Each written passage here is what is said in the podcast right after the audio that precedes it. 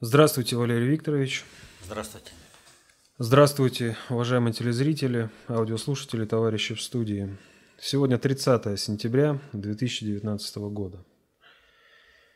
Начнем мы сегодня э, с Минских соглашений. В последнее время все больше разговоров о том, а не отменить ли нам эти Минские соглашения. Нужны, нужны ли они на современном этапе? Прокомментируйте, пожалуйста. Вопрос э, по Минским соглашениям, он и простой, и сложный. Но сложный не в том, что он многокомпонентный, а в том, что вокруг него, э, о Минских соглашениях, накручено очень много лжи. И эта ложь связана с управленческой безграмотностью э, подавляющего большинства населения. Вот с самого начала, с самого начала не было, э, так скажем, патриотической поддержки Минским соглашениям. Считали, что это все Путин слил, э, все это предательство. И, и вдруг выясняется, что никаких э, Минских соглашений в первую очередь не хочет выполнять Киев и стоящие за ним силы. А в чем дело? А ровно в том, что было изначально понятно любому, кто хоть маломальски разбирается в управлении, что Минские соглашения – это очень мощный дипломатический маневр, э, который способен обеспечить мир на Украине на условиях, которые соответствуют интересам подавляющего большинства населения, собственно, Украины. Но мы же помним, патриоты все были против. И никак не могут объяснить, а что же заставляет быть против Минских соглашений киевскую банду. И вот смотрите, с двух сторон. И у нас патриоты говорят, они не работают, давайте выкинем, да что они значат и все прочее.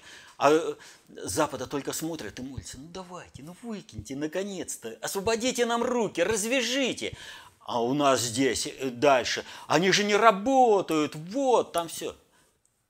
Поэтому то, что было очевидно, и то, что я вот уже на протяжении пяти лет рассказываю об этих Минских соглашениях. За пять-то лет хотя бы аналитики и политологи могли бы хоть немножечко-то врубиться в сути э, Минских соглашений. Но, как видим,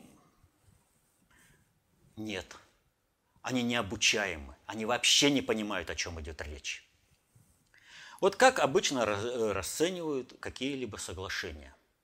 Вот заключили какие-то соглашения, ну, скажем, о перемирии, и все, развелись стороны и не стреляют. Если кто-то э, нарушил соглашение, то, значит, эти соглашения э, перестали существовать, и э, мы уже действуем на других основах. Но Минские соглашения не про это.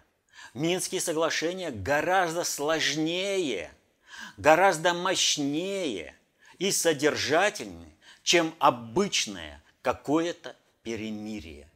Минские соглашения – это о том, будет мир на Донбассе или нет, будет мир на Украине или нет, и какая Украина будет в будущем. О чем я говорил с самого начала. Минские соглашения ни в коем случае не выгодны именно тем, кто совершил государственный переворот на Украине, кто пришел в результате этого военного переворота, государственного переворота, к власти. Потому что Минские соглашения – это однозначно государственное переформатирование Украины на условиях Луганской и Донецкой республики единственного правоприемника государственности Украины. Для чего сейчас э, и тогда, и сейчас требуется э, отказаться от Минских соглашений? Вопрос один. Вот надо признать э, эти республики, да? То есть расколоть Украину. ребят, а войну как будем заканчивать? На оставшейся Украине сохранится бандеровский питомник. Он что, позволит спокойно жить? Вот сейчас постоянно обстрелы ведут непонятно кто. Ну, всем понятно, что это каратели и вооруженный сброд Украины. Приступили уже к похищению людей на территории Луганской и Донецкой республики. Вы что думаете, эти процессы сразу прекратятся, как только Минские соглашения будут отторгнуты и э, Луганской и Донецкой республики будут признаны? Нет. Это отказ от Минских соглашений – это самый эффективный способ втягивания России в полномасштабную войну, что отвечает интересам страновой элиты Соединенных Штатов, которая терпит э, крах. И смотрите, каждый раз, как только страновой элиты Соединенных Штатов э, наносится очередной удар со стороны глобальщиков, со стороны Трампа, как тут же у нас, прям как по команде, а может и по команде, все политологи начинают критиковать Минские соглашения, требовать их отказа и все прочее. Вот посмотрите, какая ситуация. Что предполагает э, сами Минские соглашения? Они предполагают переформатирование Украины. Но как только начинается это переформатирование, то на Украине не остается места бандеровскому питомнику – Сведомизму нет места, там должна быть нормальное государство, а тогда и не будет войны. Более того, смотрите, какую хорошую помощь оказала бандеровская клика в Киеве. Подписывали Минские соглашения с государством, у которого была одна конституция и одни законы. А по факту сейчас имеем другое государство, ну, государство имеется в кавычках, конечно, другую конституцию, другие законы. Соответственно, этому остается вопрос, что приведение общей государственности Украины возможно только к одному знаменателю – Луганской и Донецкой республики. Но при условии, что эти Минские соглашения будут работать. Минские соглашения утверждены в ООН – это мощный дипломатический документ, который позволяет России не допустить большую войну, не только зачистку Донбасса, а вообще большую войну, которая э, сметет и Белоруссию, и э, придет в Россию. Белоруссия будет сметена на раз. Александр Григорьевич Лукашенко, ну такой умный, а вот этого не понимает. У него, между прочим, судьба-то Каддафи светит – э, Саддама Хусейна, ему даже не Мубарака светит судьба, он доиграется в свои игры. Так вот, Минские соглашения дают возможность проводить глобальную политику России, обеспечить мир в тех рамках, в которых это сейчас возможно, на территории Украины и Донбасса, прекратить вот эту полномасштабную войну –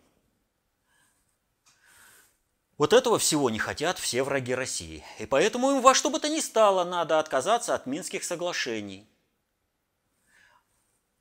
На основе Минских соглашений правоприемник государственности Украины выстраивает управление будущим государством. Повторяю, нельзя отказываться и раскалывать Украину, признавать отдельные части – да, похоронятся Минские соглашения сразу. Но в результате этого существующий бандеровский питомник начнет полномасштабную террористическую войну.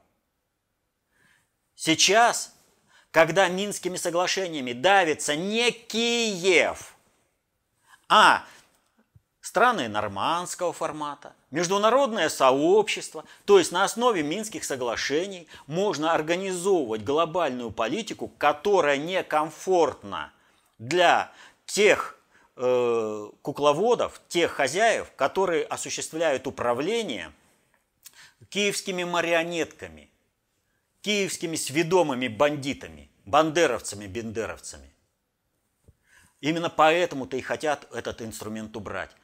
Ведь посмотрите, Россия э, свою, свою роль гаранта э, соглашений выполняет.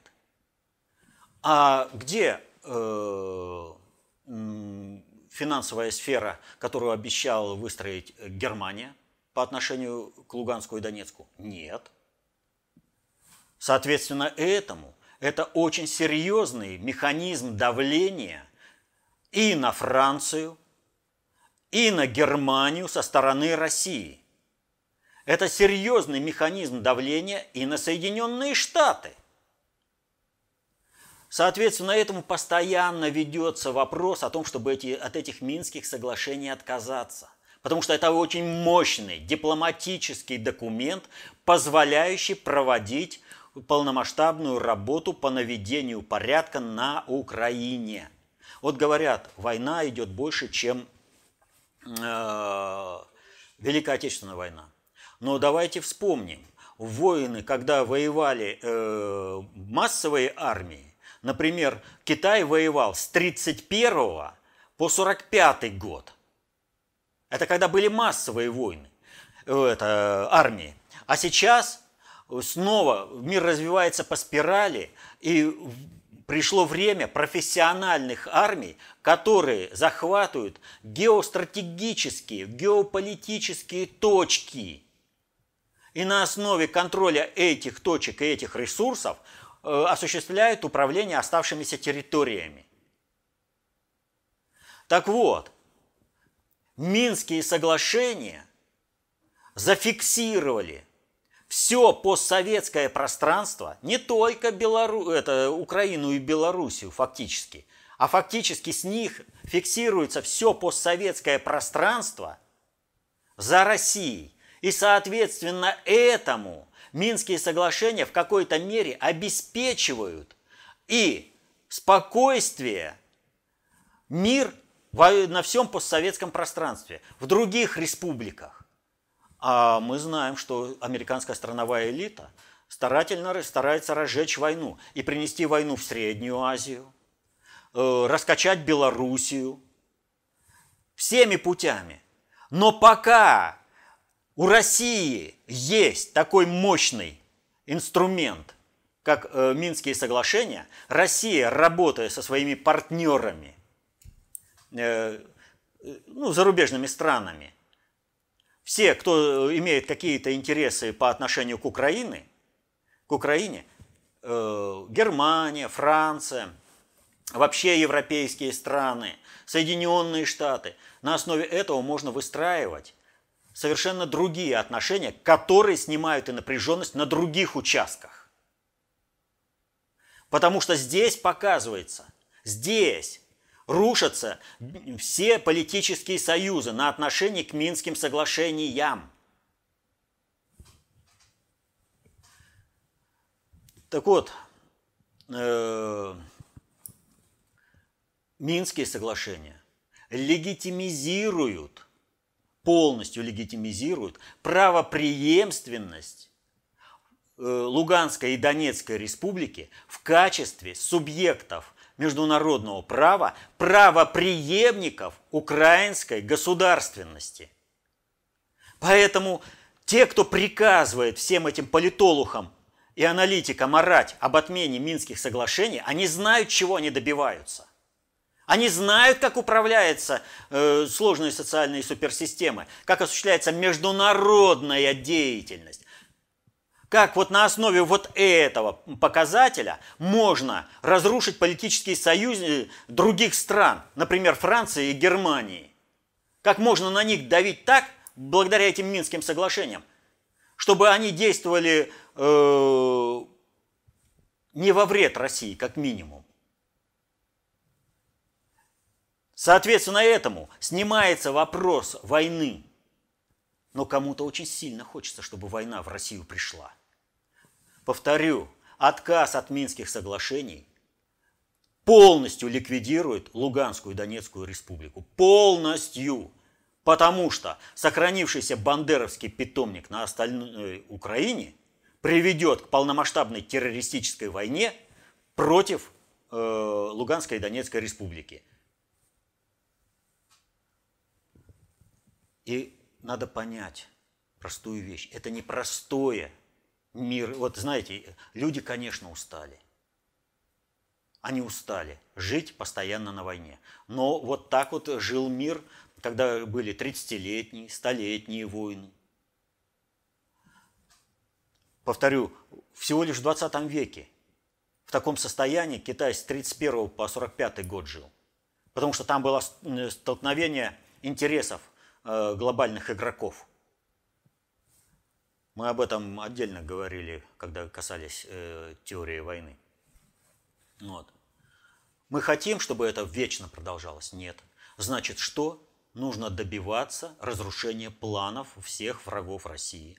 Нужно дискредитировать полностью управление киевской банды. Для них эти Минские соглашения – смерть. Как только они начинают выполнять Минские соглашения, так сразу идет переформатирование всей Украины и наведение там порядка на условиях Луганской и Донецкой республики. Поэтому этого-то и не хотят те, кто выступает против э, Минских соглашений. Они хотят сохранить бандеровский питомник, который будет постоянно терроризировать Луганскую Донецкую республику, и вся эта бандеровская Украина в конце концов принесет войну в Россию. Вот это надо понять. Нужно Минские соглашения читать. И еще раз повторю, они завизированы, они закреплены, утверждены решением ООН. Это очень важно. Это мощнейший глобальный инструмент проведения политики. Инструмент проведения глобальной политики. Соответственно, этому их и нужно проводить дальше. Ведь надо же понять простую вещь. Минские соглашения – это тот базис начала государственного восстановления Украины. Но как в одну реку нельзя войти дважды, так и они были актуальны в полной своей мере на момент заключения. Но сейчас, повторю, Бандеровская Украина, э, она полностью переформатирована. Там другая конституция, другие законы. Соответственно, этому, извините, вот как Луганск и Донецк скажет, так и законы и будут э, на оставшейся Украине. А Луганск и Донецк обеспечат э, новую власть массой силы, необходимой для осуществления государственности. Так что ни в коем случае от этих соглашений не надо отказываться. И вот эти элементарные истины, они понятны любому, кто их прочитал. Но если он хоть немного разбирается в управлении, если он хоть немного патриот России. Вот в этом отношении можно просто сразу выявлять людей. Если политолог выступает против Минских соглашений, значит он враг России. Мы же не можем предположить, что этот политолог не разбирается в управлении. Ну, вариантов-то нет. Он же аналитик, он политолог, значит, в управлении-то он разбирается – а раз он против Минских соглашений, значит, он враг России. Он хочет забрать у России инструмент проведения глобальной политики, инструмент, обеспечивающий хоть плохой, но мир сейчас на Украине, обеспечивающий на Донбассе, обеспечивающий возможность наведения порядка и восстановления государственности Украины. Он хочет это ликвидировать. Он, при, он читал же все эти согла, э, пункты соглашения. Он же понимает последствия выполнения каждого этого пункта. Он же понимает, что теперь, когда есть эти Минские соглашения и проведено переформатирование Конституции и законодательства Украины, другого варианта, кроме как установления украинской государственности на условиях Луганска и Донецка, больше нет, просто отсутствуют. Они сами их ликвидировали, эти условия. То есть Луганская и Донецкие республики, они по-прежнему сохранили э, то украинское законодательство, с которого нужно стартовать. Все. Они же это понимают. Я имею в виду аналитики и политологи. А почему выступают против? Все. Вопрос закрылся. Я, вот мне интересно, кто-нибудь про себя скажет, что он дурак, и поэтому так выступал? Да, сталинский вопрос. Вот эти вот вещи по Минску можно вот объяснять и работать, и работать, и работать. Это, это серьезнейший инструмент. Серьезнейший. Это большая дипломатическая победа. Недаром Путин 19 часов проводил переговоры, никому не давал вставать, пока не были они заключены. 19 часов шли переговоры. Порошенко выскакивал и звонил и своим хозяевам в Вашингтон, советовался. А почему э, все-таки удалось? Вот представляете, если бы э, на этих переговорах присутствовал конкретно э, чиновник от Соединенных Штатов, обладающий полномочиями применения государственной мощи Соединенных Штатов. Не Порошенко надо согласовывать с Соединенными Штатами, а вот конкретно этот чиновник тут же решает, полномочный, то здесь Путину за счет одного качества управление, которое он осуществил, было бы не выиграть. А потенциал у нас все-таки э, проигрывает совокупному потенциалу западного мира. Вот, имеется в виду сейчас. И проигрываем мы почему? Потому что у нас управление состоит из подпиндосников.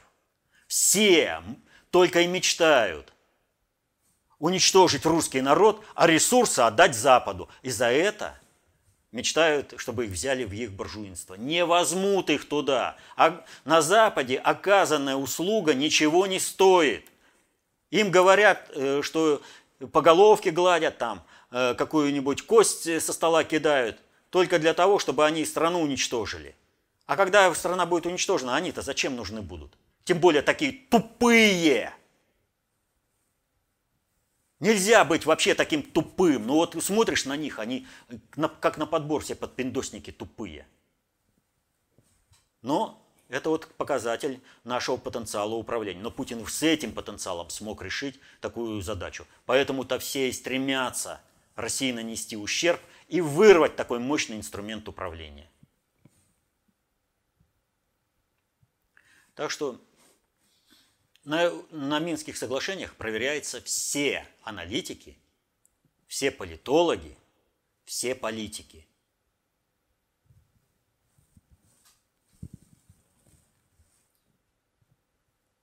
Следующий вопрос, э, точнее группа вопросов, э, которые к нам пришли, э, связаны с прошедшей уже 74-й сессией Генеральной Ассамблеи ООН. Именно всех интересует прошедшая встреча Трампа и Зеленского. Ну, зачитаю от Андрея э, вопрос. Тут раздули просто скандалище по поводу телефонного разговора, ну, который состоялся э, ранее между Трампом и Зеленским. Э, пугают импичментом. Думается мне, Зеленского и всю его свору, вплоть до Коломойского, ломают через колено, вписывая под структурное управление со стороны глобальщиков – или под какой-то конкретный управленческий маневр. Даже трибуну в ООН дали. Что происходит? Глобальщики задумали что-то серьезное или это просто пыль в глаза отвлекает от чего-то более важного? Мы ведь помним, что Зеленский никто и звать его никак. А тут вдруг такое. А что вдруг такое? Вот как раз вот это событие и показало, что Зеленский никто и звать его никак. Но там прозвучало вплоть до Коломойского. Э, еще раз, вот мне, знаете, я тут сказал, говорю, ну предъявите мне этого человека, ну хочу посмотреть на него, э, пусть он будет живой, или вот, ну, персона, э, определимся, двойник или он сам. Вот понимаете, какая ситуация? Все, Коломойский существует, Коломойский вот, он настоящий, все прочее. Ребят, кто так считает, пусть считает, а мы будем ждать. Знаете почему? За последнее время Коломойский вышел на уровень глобальной политики, причем субъектности. В такой ситуации не имеет э, такого потенциала для проведения политики. Это означает, что либо он абсолютно дутая, дутая фигура, либо э, через него будут решены задачи, а его похоронят. Его просто вот сделали фигурантом глобальных процессов глобального уровня значимости. А ну, нет, не Коломойский. Так вообще, вот э, когда говорят глобальный предиктор, э, это самое, кто такие, да, э, понимаете, это коварный никто. Хорошее управление его не видно. И, соответственно, субъектов управления тоже не видно. Мы видим только лишь людей, которые являются вот этой мембраной этого управления. Это вот такие люди, как Киссинджер – Э, который, несмотря на то, что ему сейчас 96 лет, да, вот, а все еще в активной политике кадров не хватает. Но вы сравните Киссинджера и Коломойского. А Коломойского фигурально завели на те же процессы. на процессы того же уровня, а он не тянет. Он, он просто э, никто. Поэтому мы подождем, мы посмотрим, что это за игра такая. И кто действует сам Коломойский, действует двойник, или же это вообще просто лишь э, компьютерная графика. Подождем, когда появится. Пока что, вот еще раз повторяю, пока вот мне, знаете, сколько видео насыпали, смотрите, смотрите. А когда я вот, э, вот он, Коломойский, я смотрю это видео, ну и... Неужели вы не видите того, что вижу я? Мне это, вот эти видео не доказывают, что это Коломойский. Вот. А тем более есть определенные еще и подсказки в некоторых видео. Так вот, э, по Зеленскому. Вот понимаете, какая ситуация? Э, межгосударственные отношения, они требуют тишины, тайны. Потому что в межгосударственных отношениях лидеры государств ведут очень интересные беседы. Вот если бы, если бы Зеленский при всем его негативе, о котором я буду дальше говорить, при всем его негативе, при всем его, никто и звать его никак, если бы он знал, что эта запись будет слита в открытый доступ, он бы не стал так э, беззастенчиво э, зализывать все, что только можно у Трампа. Он бы провел этот разговор в другом ракурсе, понимая, что это будут слушать другие люди, и понимая, что э, э, вот этот разговор просто показывает, что сам Зеленский никто. И вот э, почему Зеленский пошел на такой разговор? А потому что государственность такая. Потому что они прекрасно знают, что без американского внешнего управления нынешней бандеровско-бендеровской Украины не смогло бы существовать. И поэтому очень важно добиться благорасположения хозяина – он и так и действовал. Но в политике вот э, подобные разговоры, там лезть, грубая лезть, шантаж там и другие варианты, они работают.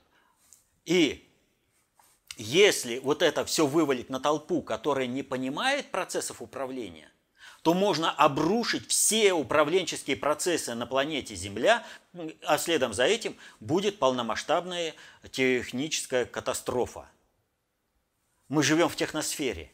Это приведет к полномасштабной технической катастрофе.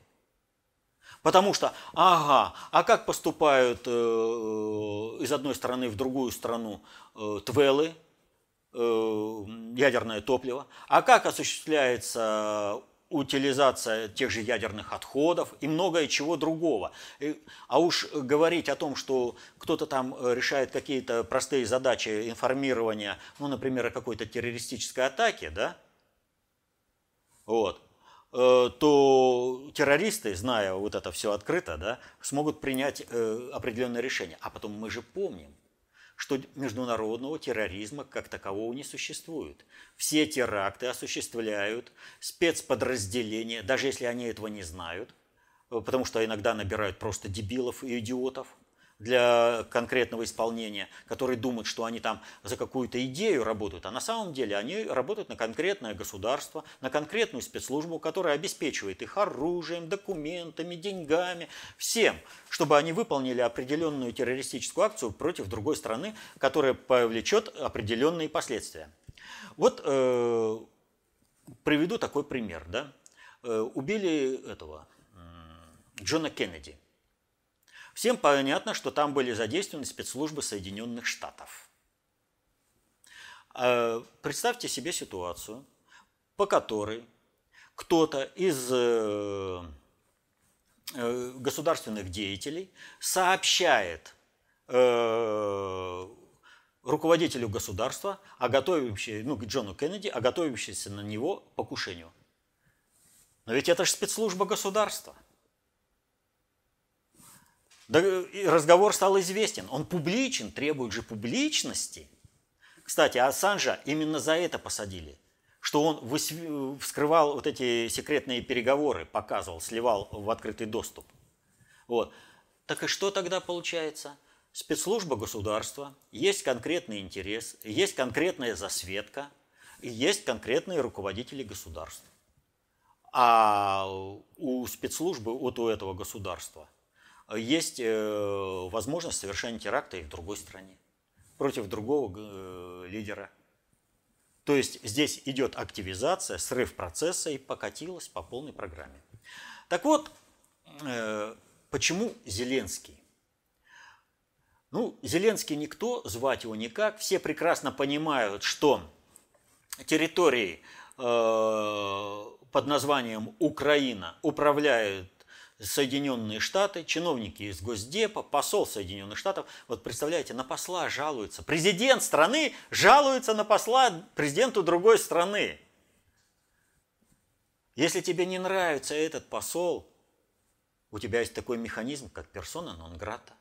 У тебя есть э, другой вариант. Ты снимаешь трубку и говоришь, мы не хотим дипломатического скандала, поменяйте при этого посла.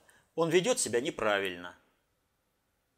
А тут совершенно другие формулировки. Ой, спасибо, ой, какое счастье, ой, там все такое, так было трудно, а вы вот тут такой хороший. Совсем другое. То есть сразу показывает, что президент Украины не имеет возможности управлять своей территорией без решений чиновников из США. Что любой чиновник из США, а тем более посол – США на Украине значительно выше, чем какой-то резидент Украины, какая-то шавка президентская украинская. И поэтому, пожалуйста, играйте в президент. Но что нужно было сделать? Нужно было поднять вопрос о том, насколько коррумпирована демократическая партия, насколько она э, нарушает законы Соединенных Штатов. Говоря о демократической партии, я не имею в виду конкретно демократическую партию. Я имею в виду страновую элиту. Но внешне для публики раскол идет между республиканцами и демократами. Трамп республиканец, противостоят демократы. Внешне. На самом деле раскол другой страновая элита, глобальная элита, а э, глобальщики есть и в демократах, и в республиканцах. Но спектакль такой идет. Народу показывают коррумпированность, населению показывают коррумпированность демократической партии. А на самом деле разборка идет со страновиками. Страновики, имея полномасштабное присутствие в государственных органах Соединенных Штатов оказали Трампу огромное сопротивление. Трамп его выдержал, глобальщики это выдержали. Пришло время ответной атаки. И эту ответную атаку нужно показать на том, что чиновники Соединенных Штатов нарушают законы Соединенных Штатов. И ведь лучше, чем Украину, не придумаешь. Лучше, чем вариант с импичментом к Трампу не придумаешь. Смотрите, какая ситуация. Байден открыто, публично рассказывал о том, как он шантажировал э, э, правительство Украины, президента Украины, чтобы уволить э, прокурора, который ну, начал ненужное расследование. Но прокурор-то не сам по себе начал-то это расследование. Не сам по себе. Он начал это расследование. Байдену тоже подсказали, надави, а он же, они же всесильные, они управляют э, всем миром. А страновики, они не понимают, как реально осуществляется это надгосударственное управление. Они, будучи инструментарием, конечно, чему-то научились, но в целом-то они не понимают. Они не понимают, что э, вообще э, голова политика, его будущее держится на его языке. А Байдена понесло. Он и во главе стола посидел, проводя совещание. Он и сам рассказал, как он заставил э, уволить э, прокурора. А прокурор расследование это вел по компании, в которой был сын Байдена. И вот возникает ситу... следующая ситуация. Когда поставлен был вопрос о том, что есть коррупционная составляющая у, у Байдена, о чем он сам рассказывает. И это показывают теперь по американскому телевидению. Сам Байден рассказывает, публично рассказывает, что он нарушил американские законы фактически. Требуют Трампа отправить в отставку, импичмент провести, то есть, чтобы защитить тех, кто нарушает американское законодательство. Ну, вы понимаете, что тем самым требование импичмента множит на ноль противников Трампа, страновую элиту. Но для того, чтобы это произошло, нужно было кем-то пожертвовать. Ну а кем жертвуют? Жертвуют э, тем, что в первую очередь не надо. Но на Украине, да там вообще, мы Украину вообще сдаем, мы ее не можем уже удержать, мы ее так или иначе сливаем. А поэтому почему бы мы не огласили вот эти переговоры, э, которые были с этим Зеленским. Забросили наживку, заглотили, получили. По полной программе. А то, что будет с Зеленским, да кого это когда волнует? Он никто, звать его никак. Ровно как и вот по этому же сценарию вводят в управление, в политические процессы Коломойского. Там еще, ох, как будут интересные события. Вот. Поэтому Украина сейчас, она вот находится в очень уникальном таком состоянии. С одной стороны, есть Минские соглашения, а с другой стороны, ради того, чтобы разобраться со страновиками, глобальщики Украину просто отдали на заклание. И вот здесь снова опять у нас поднимаются разговоры, давайте откажемся от Минских соглашений. Ну вот интересно прямо. Или как э, этот Лукашенко аж до истерики доходит. Срочно вводить в минский формат надо американцев. Вот пусть не, не Украина разговаривает, а американцы разговаривают с Россией. Потому что ну, то ли потенциал, то ли оперативность американского управления, то ли какая-то Украина, которая постоянно каждый свой шаг должна согласовывать с американцами. А ведь есть же, вот у нас государство есть, э, работа о государстве. Не каждое государство является государством. Но вот форма соблюдения вот этой государственности полагает, э, предполагает возможность оперирования этим формой. То есть соблюдая определенного ритуала, но это же государство, Украина, значит мы работаем как с государством. Все прекрасно понимают, что там все решается в Соединенных Штатах, но ведь работаем-то э, с Украиной, все. И решаются, соответственно, так вопросы. Вот как американцы раньше. А это что? Это не мы, это Украина. Самостоятельное государство. Или как Соединенные Штаты. «Э, а мы что? Разве это мы? Это Эстония. Это мощное государство. Ну так мы давайте тоже пользуемся этим результатом. Раз вы говорите, что Украина это государство, ну так мы и работаем так. Вы-то что лезете, американцы? И вам никакой Александр Григорьевич не поможет.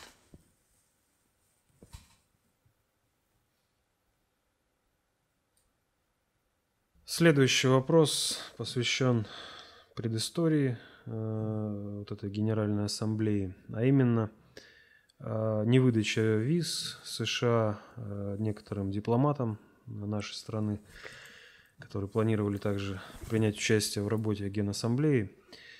А, и, собственно, просят прокомментировать пример неуважения США, членов ООН, а также невыполнение своих обязательств в качестве страны, принимающей у себя Всемирную организацию.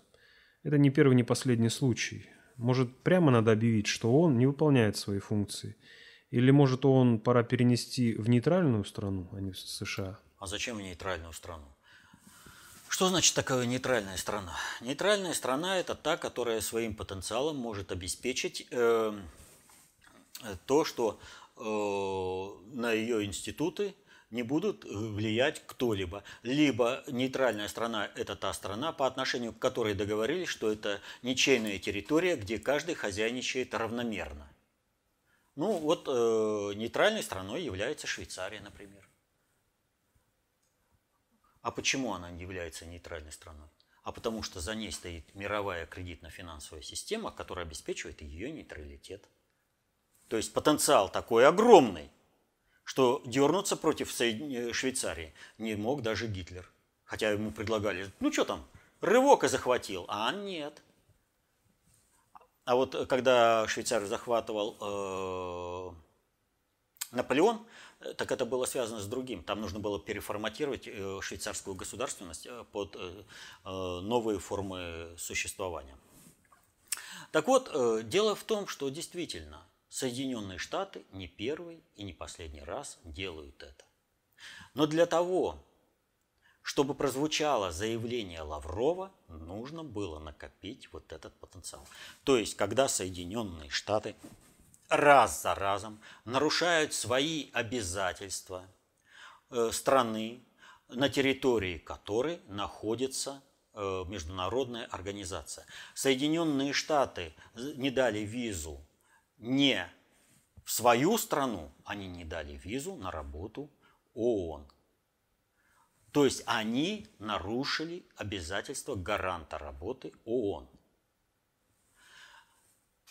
Накопилось множество таких факторов. И вот настал вопрос, что дальше делать? Такая площадка, как ООН, нужна. И Путин сделал очень много для того, чтобы сохранить ООН. Помните, когда однополярный мир уже наступил, когда Путин пришел, да что там ООН ничего не решает, давайте откажемся. Путин завел на ООН очень серьезные процессы управления, и эти процессы управления пошли помимо диктата Соединенных Штатов. Когда требовали отказаться от ООН, то предполагалось принять диктат над миром Соединенных Штатов.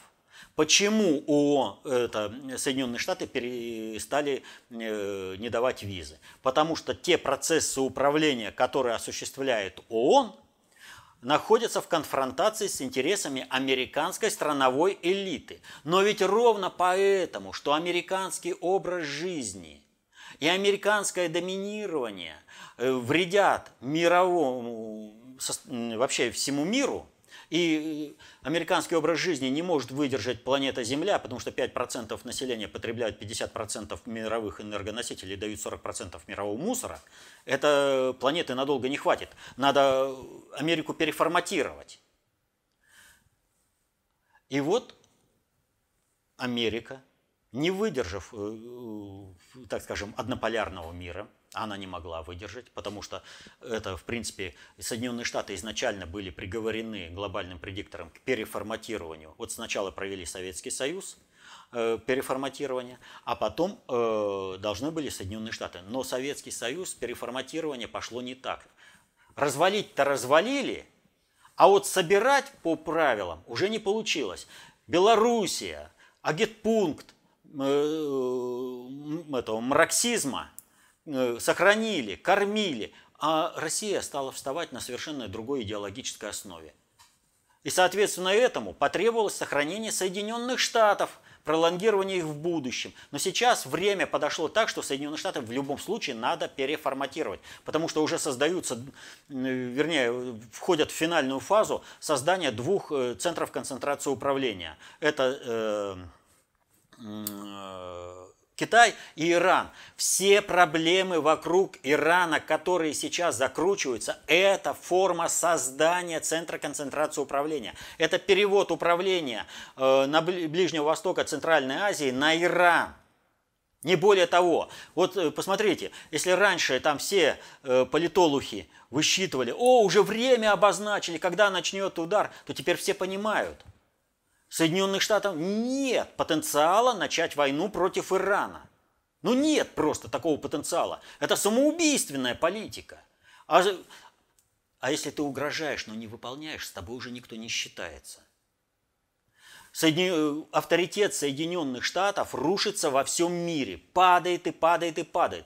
Э, благодаря э, политике американских страновиков, которые пытаются зажать всех – от них еще сильнее отталкиваются. Они же пытаются зажать всех, чтобы направить против Трампа. Трамп э, это э, как они его изображают, какое-то исчадие ада, там все. Но на самом-то деле Трамп говорит, у нас национальное государство, и вы давайте делать национальные государства. Замыкаемся, каждый в своем национальном государстве и выстраиваем э, сообщество э, равных государств.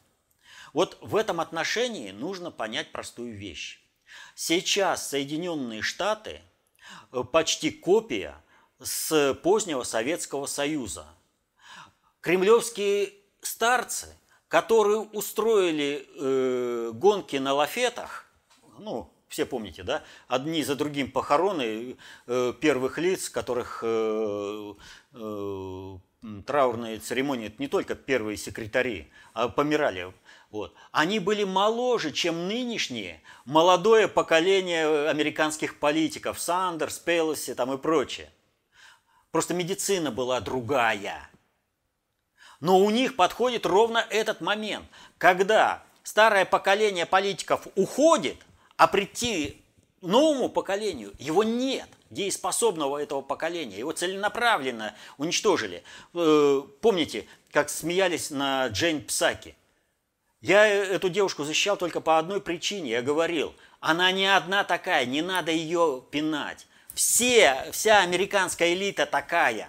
Поэтому если у вас э, хватает, э, так скажем, э, смелости нападать на Джейн Псаки, давайте нападайте на всех. Давайте. Почему вы только ее э, рвете там, да? Потому что сказали, ее можно оскорблять и унижать, ее сделали иконой, да? Так не пойдет. По всем давайте, они все такие. Они не способны поддержать управление на должном уровне. Остатки есть только у глобальщиков, но глобальщикам нужно переформатирование Соединенных Штатов, чтобы Соединенные Штаты потребляли столько, сколько смогут произвести. И не были глобальным паразитом во всем мире. А американская страновая элита хочет сохранить э, глобальное паразитирование. И э, здесь, в общем-то, времени не так много. Соединенные Штаты рухнут. Но как они будут рушиться? По плану, как э, хотят э, сделать глобальщики, или без плана, как это стремятся, вернее, они не стремятся, они даже не понимают, американская страновая элита, что Соединенные Штаты рухнут. Вот.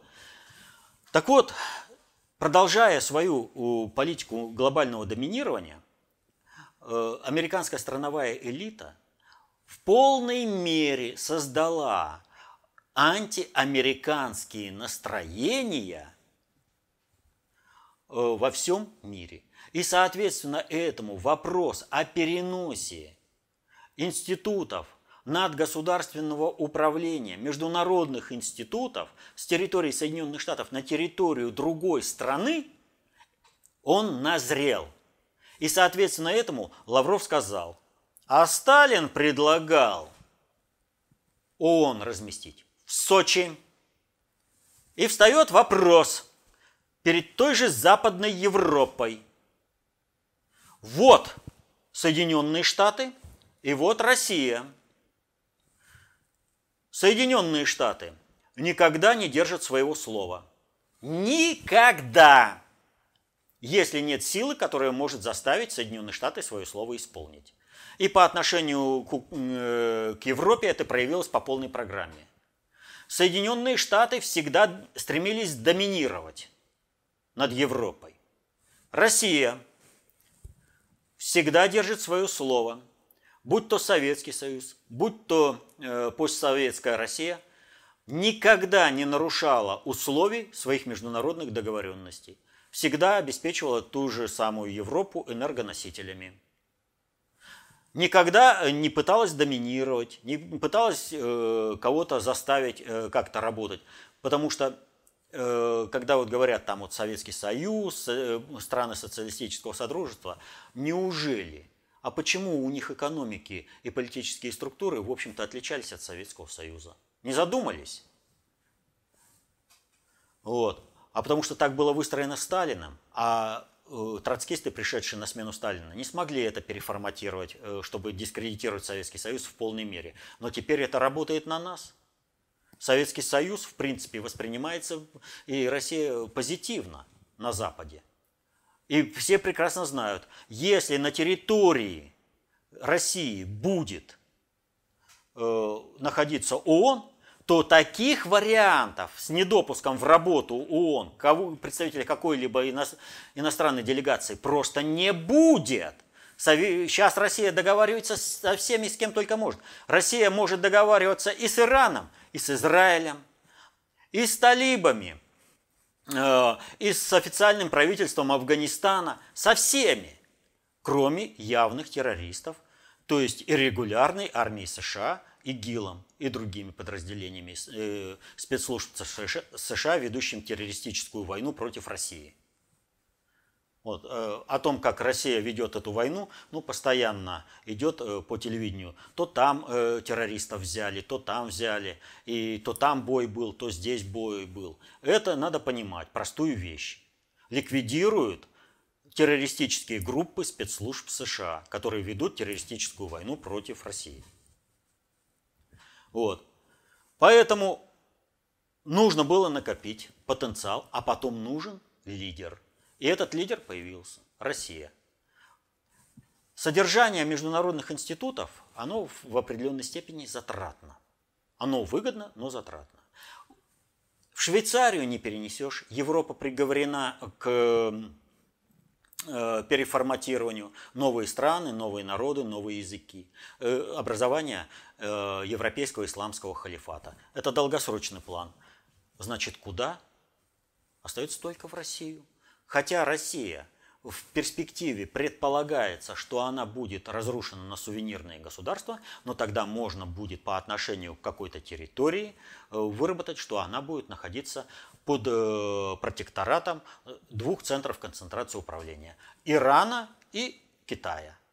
У нас же собираются Россию разделить территориально и на э, территории, входящие в, шел, в новый шелковый путь, и на территории, входящие в коридор север-юг. Это вот все отсюда. Поэтому сейчас всем объективно выгодно перенесение в Сочи. Для нас это дает мощный экономический рычаг развития страны и мощный политический рычаг обеспечения суверенитета страны, обеспечения того, что Россия не распадется на эти территории, а э, экономические, а вот эти вот проекты вели, новый Великий Шелковый путь и коридор Север-Юг станут элементами э, евроазиатского э, пространства, э, вот этого евроазиатского сотрудничества, которое э, организовала Россия. Так что все вовремя, все. Теперь идея должна отстаиваться, она должна, а Соединенные Штаты и дальше должны будут подтверждать. И Соединенные Штаты и дальше будут подтверждать свою неспособность обеспечить функционирование международных институтов на своей территории. Все пошло вовремя, все как полагается. То есть, в принципе, этот вопрос должен был прозвучать, чтобы мы это сделали. Заявление. Следующий вопрос э, связан с так называемым самостоятельным плаванием в анализе глобальных процессов и событий. Чтобы каждый человек мог произвести правильный анализ для себя лично на основе информации из открытых источников, он должен очень много времени потратить на сбор этой информации. Категорически не согласен. И пока он будет анализировать одно событие, на подходе будет уже второе, третье и так далее. Помимо этого, он должен найти еще и время на семью работу. Так вот, как в этих условиях реализовать заложенный в человеке ведический потенциал? Прежде всего, нужно э, для себя определиться. А у вас какая работа? Вот если вы работаете с информацией, политолог, аналитик, да, то тогда вам, естественно, нужно рассматривать огромные массивы информации, которые вы должны отследить, желательно в режиме реального времени.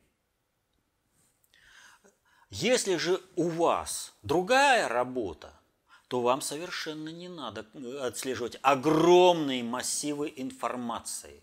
Вот абсолютно не надо. Любому человеку в процессе его жизнедеятельности приходит вся необходимая информация свыше. Он получает всю необходимую информацию всегда в полном объеме.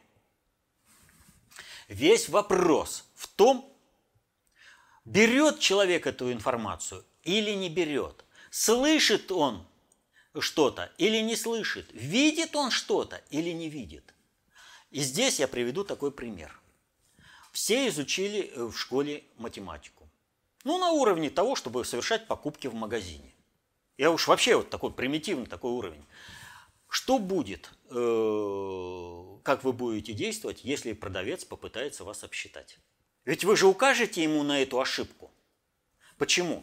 А потому что у вас есть необходимый информационный базис работы с этой информацией. Вас не смогут э, сказать, что 2 плюс 2 это 3, чтобы сдать поменьше, или там, э, что вы купили 2 плюс 2 это 10. Вы за это должны заплатить. Не смогут. Вы умеете работать с информацией, обеспечивающей вам э, возможность э, свободной покупки в магазине. Так вот, знание концепции общественной безопасности, достаточно общей теории управления – это та самая математика жизни, которая позволяет вам всю информацию, которая к вам приходит, перерабатывать и понимать в нужном для вас контексте. Вы сразу ее воспринимаете в полном объеме. Вот вы как ходите, как дышите. Это вот осуществляется в обыденном порядке, потому что вы этими знаниями обладаете. И соответственно этому, кем бы вы ни работали, вам всегда придет информация, достаточная для вашей жизнедеятельности. А вот если вы начинаете работать с огромными массивами информации, то есть становитесь каким-нибудь аналитиком, то и здесь вам теоретические основы концепции общественной безопасности, достаточно общей теории управления, позволяют эти объемы информации резко нарастить и стать более дееспособным по отношению к другим, кто не обладает этим знанием, кто не обладает знанием математики управления. Ведь нужно просто-напросто освоить теоретические знания и применять их на практике.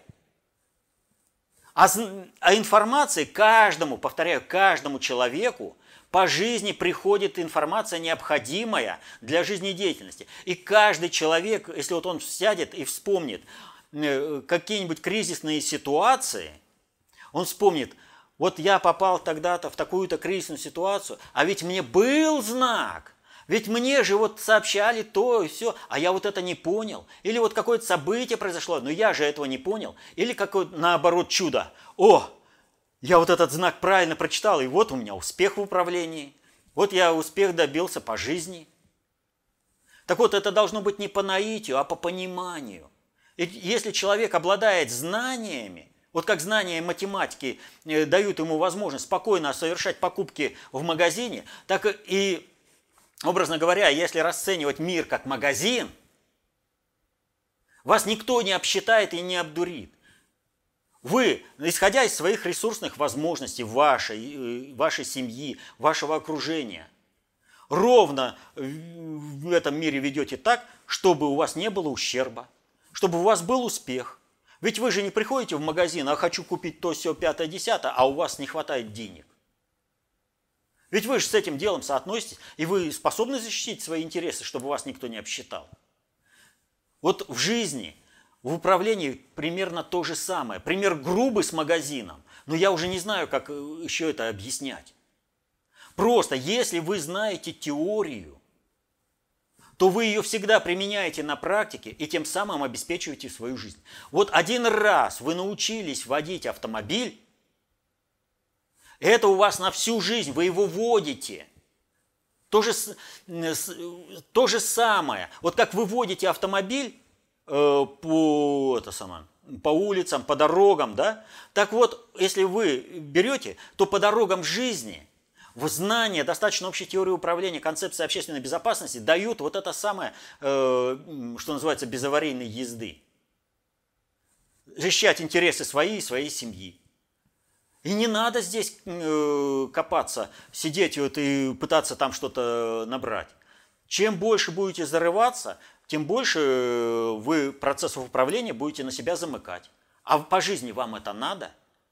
Или вы должны понять, что ваш э, процесс гармонично связан с другими процессами, как он связан, и как не пострадать, э, чтобы открыться в других процессах управления. И как выиграть от взаимодействия с другими процессами управления. Образно говоря, как поймать пар, это, ветер в свой парус. Вот знаете, как поймать ветер в свой парус? Вы будете постоянно по жизни. Вот Опять такой вот э, пример, да? Э, знание достаточно общей теории управления, концепции общественной безопасности всегда позволяет э, иметь ветер в своих парусах. Нужный ветер, а не тот, который вас опрокинет. Попутный.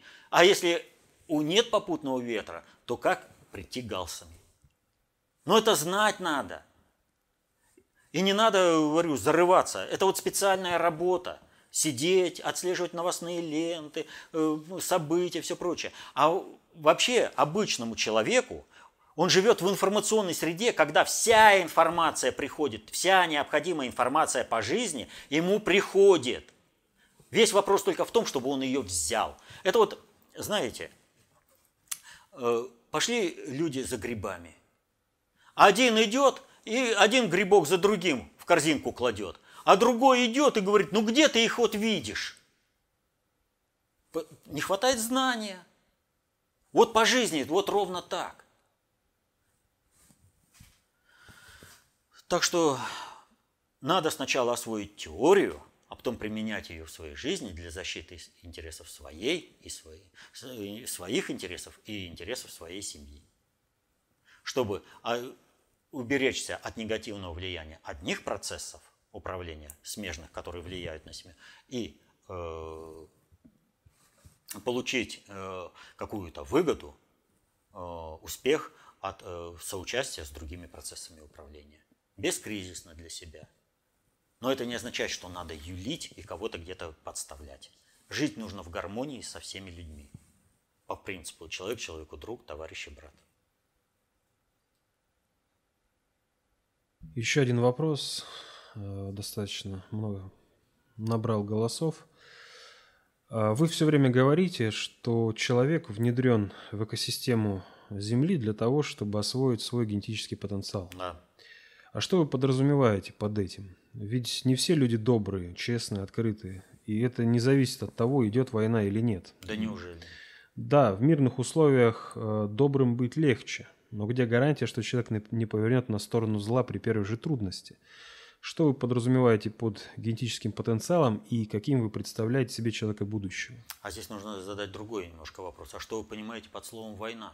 Война – это комплекс мер, направленных на захват чужих природных, энергетических и каких ресурсов? Людских ресурсов. Соответственно этому нужно понимать, что человека Э, человек – это единственное социальное э, биологическое существо, которого вне социума не существует. Маугли есть только в сказке. Если человек исключен из социума, то он вырастает э, звероподобным в той или иной степени. Так вот, есть э, пять э, типов строя психики. Это, очень коротко, э, животный, когда на уровне инстинктов поесть, удовлетворить сексуальный там, э, голод, там, э, попить. Э, зомби-биоробот – это когда поведение человека регламентируется установками и правилами.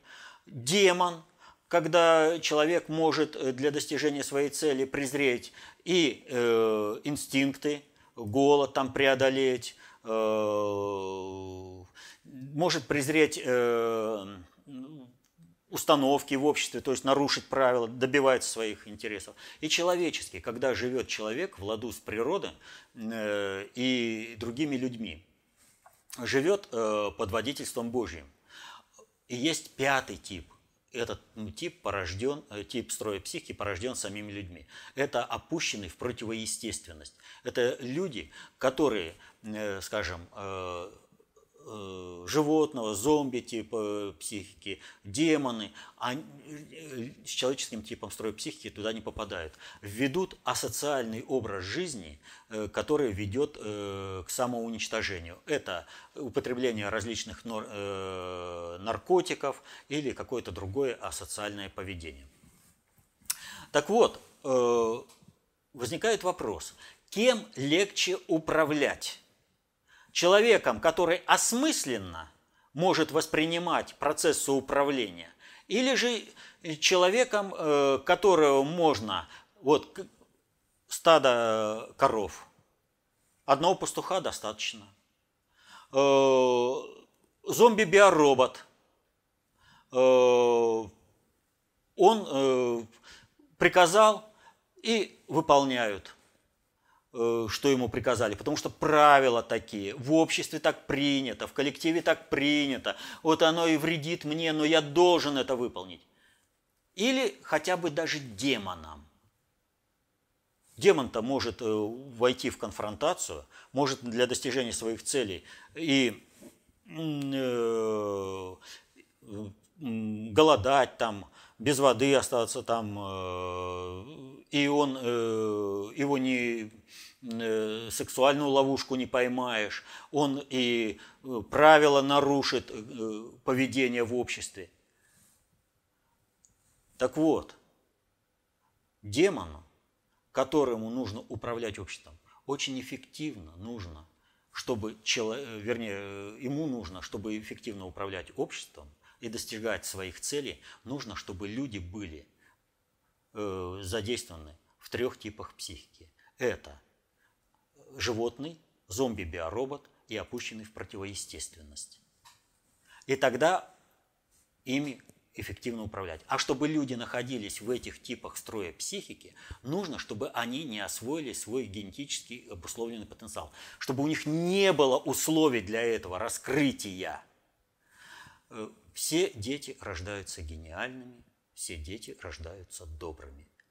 Но условия социальной среды, в которой он растет, предопределяют то поведение, которое он э, потом, э, ну, как он себя ведет в обществе. Вот был э, фильм «Генералы песчаных карьеров». Э, песню из этого фильма достаточно часто крутят по радио, телевидению. Э, как там? Да, я начал жить в трущобах городских. Ведь там ведь какая ситуация произошла? Э, одного из э, подростков взяла вдова, потому что он напоминал ей сына. А его среда посчитала, что он предатель. И заставили э, совершить подлость по отношению к этой вдове. То есть среда не дала состояться это, э, вот их выбросили, вот это общество выбросило в трущобы городских, не дала им состояться в качестве э, людей, и они стали этому обществу мстить. Вот либо мы будем постоянно воспроизводить эту систему отношений, но тогда человечество погибнет. Либо же мы пойдем по сталинскому пути, когда Сталин – Э, требовал обязательно предоставлять возможность э, культурной э, жизни населению времени для саморазвития. И он ставил вопрос о том, чтобы вообще поставить о пятичасовой рабочей, о пятичасовом рабочем дне вот, и работать пять дней в неделю а все остальное время для культурного развития. Не водкой заполнять. Он строил памятники культуры и отдыха. Он, было огромное количество детских кружков. Э, детей приучали к труду, к творчеству. И растили совершенно на иных основах отношения к, людьми, э, к людям. И именно поэтому Советский Союз, Россия победили в той страшной войне – Великой Отечественной войне и принесли освобождение и другим народам от фашизма. Так вот, человечество еще не осознало ту роль, которую должно выполнить согласно э, Божьему замыслу. Бог, вводя человека в экосистему планеты Земля, в биосферу Вселенной, предопределил человеку определенную роль. Но он дал человеку свободу выбора. Либо выполнить эту роль, либо самоуничтожиться. Пока что человечество идет на грани самоуничтожения. И человечество либо сейчас уничтожится в результате само, э, созданных э, глобальных экономической, экологической и военно-политической катастрофы, либо уйдет от этого. Путин предлагает, и Россия, путь э, гармонии, путь спасения человечества, выполнения э, Божьего промысла, э, жить в русле Божьего промысла. Западная цивилизация и восточные цивилизации такого не дают. Но потому мы и находимся, мы цивилизация мира, мы находимся посередине и даем эту возможность. А вот действовать, как некоторые предлагают действовать, а вот что там, остальные-то почему-то не думают об этом и рубят сук, на котором сидят. А что там думать? Ресурсов, ну хватит на наше поколение, и ладно. Нет, надо изменить э, жизнь на планете Земля. Вот э, тут недавно один известный человек дал интервью и сказал, да, ребят, ну чего мы мучаемся с, с мусором на планете Земля? Космос, огромное э, пространство. Давайте весь туда мусор, особенно ядерные отходы. Вот я посмотрел на этого человека и спросил, а по-человечески жить вы не пробовали? Мы что, и космос должны превратить в огромную свалку? Ну да, планеты не хватит, чтобы загадить э, всю это, э, весь космос. Но исчерпать ресурсы вполне хватит, чтобы погибло все человечество. Если мы не изменим образа жизни, если мы не сделаем возможности, э, не предоставим возможности всем людям от, э, осваивать свой генетически обусловленный потенциал. Все люди, э, все дети рождаются талантливыми и добрыми. И только общество из них делает тех или иных людей. Надо менять жизнь общества. Мы сейчас живем в режиме Божьего попущения. Но попущение не бывает бесконечным. Это последний вопрос. И вот сегодня мы опять говорили о том, как э, важны теоретические знания для понимания процессов управления. Вот Э, говоря о Минских соглашениях, э, я говорил, в общем-то, банальные вещи, которые должны быть понятны любому человеку просто с листа. Прочитал, и все понятно. И не надо копаться в огромных массивах информации, чтобы разобраться вот с такими основополагающими документами, определяющими процессы управления. Нужно только знать теорию, нужно знать как осуществляется управление сложными социальными суперсистемами. Как говорил товарищ Сталин, без теории нам смерть. Теория есть. Это работы внутреннего предиктора СССР, опубликованные до июня 2018 года. Изучайте, становитесь концептуально властными, защищайте интересы свои и своей семьи. Мирного неба вам над головой. Счастья. До следующих встреч.